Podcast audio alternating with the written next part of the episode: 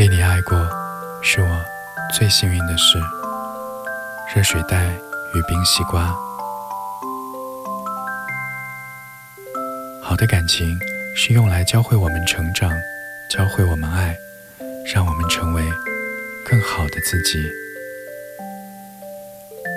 三年前，我是个遇到一点事儿就会退缩的小丫头，怕考得不好就想放弃考试，怕面试被拒绝就想放弃面试。我一直以为我没救了，这样的我别说走上社会了。能不能毕业都是我的心病。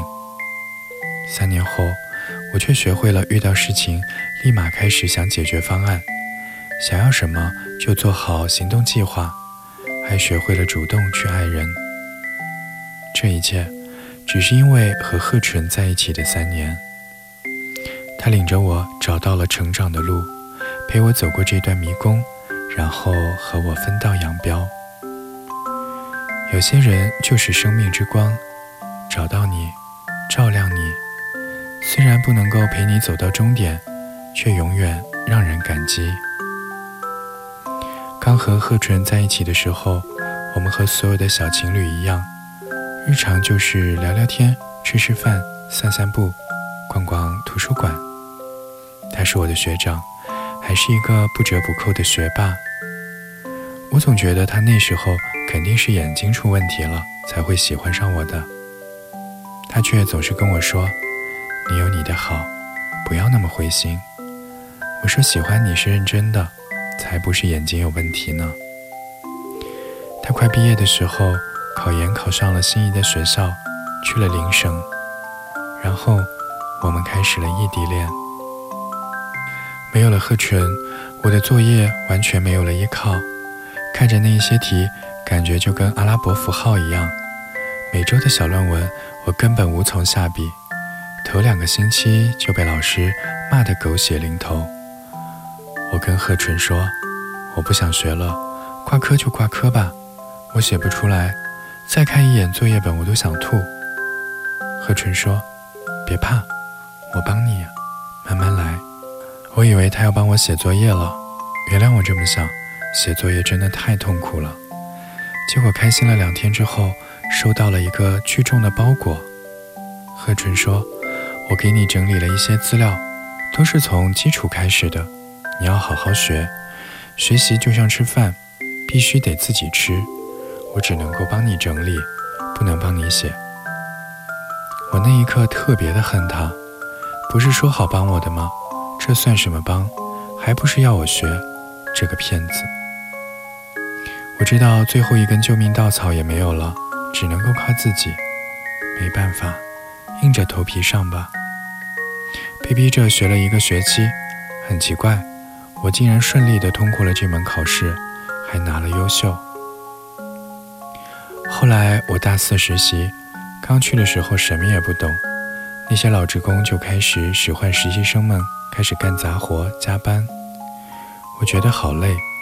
每天完成了自己的事，还要帮老员工干活，还得打杂搞卫生。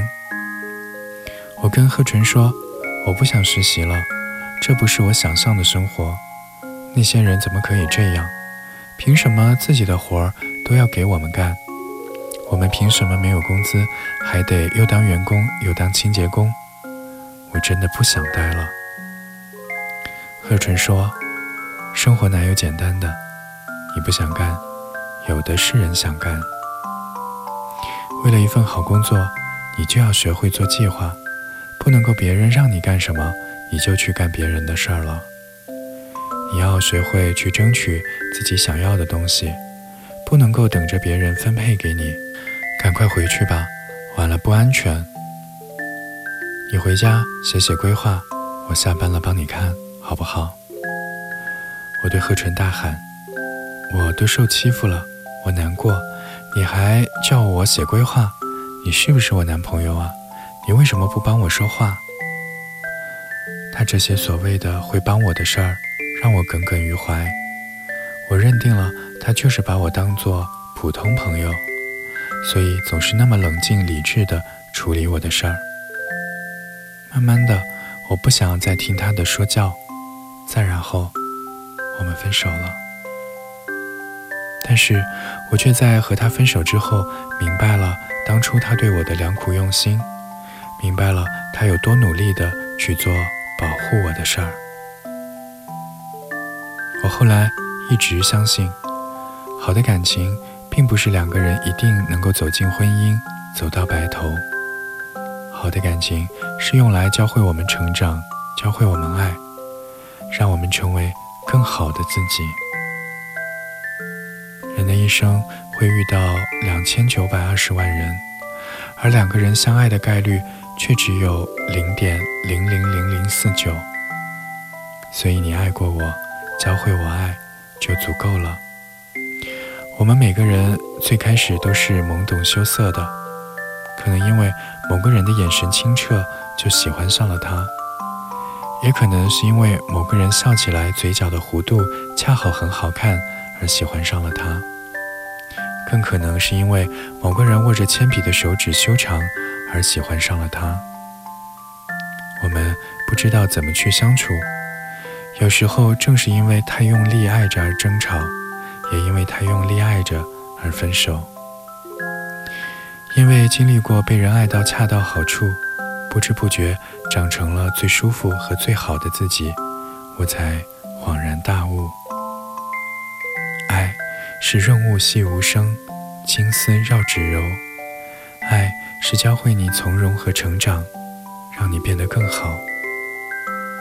即使将来你会站在另一个人的身边，牵起他的手，保护他，我仍然。也会发自内心的祝福你，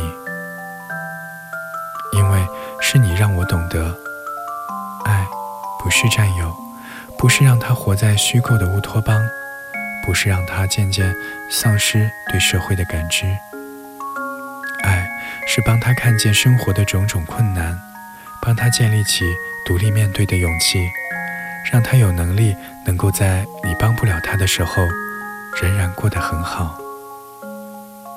被你爱过，好幸运，也好幸福。谢谢你爱过我也让我懂得怎样去好好爱别人。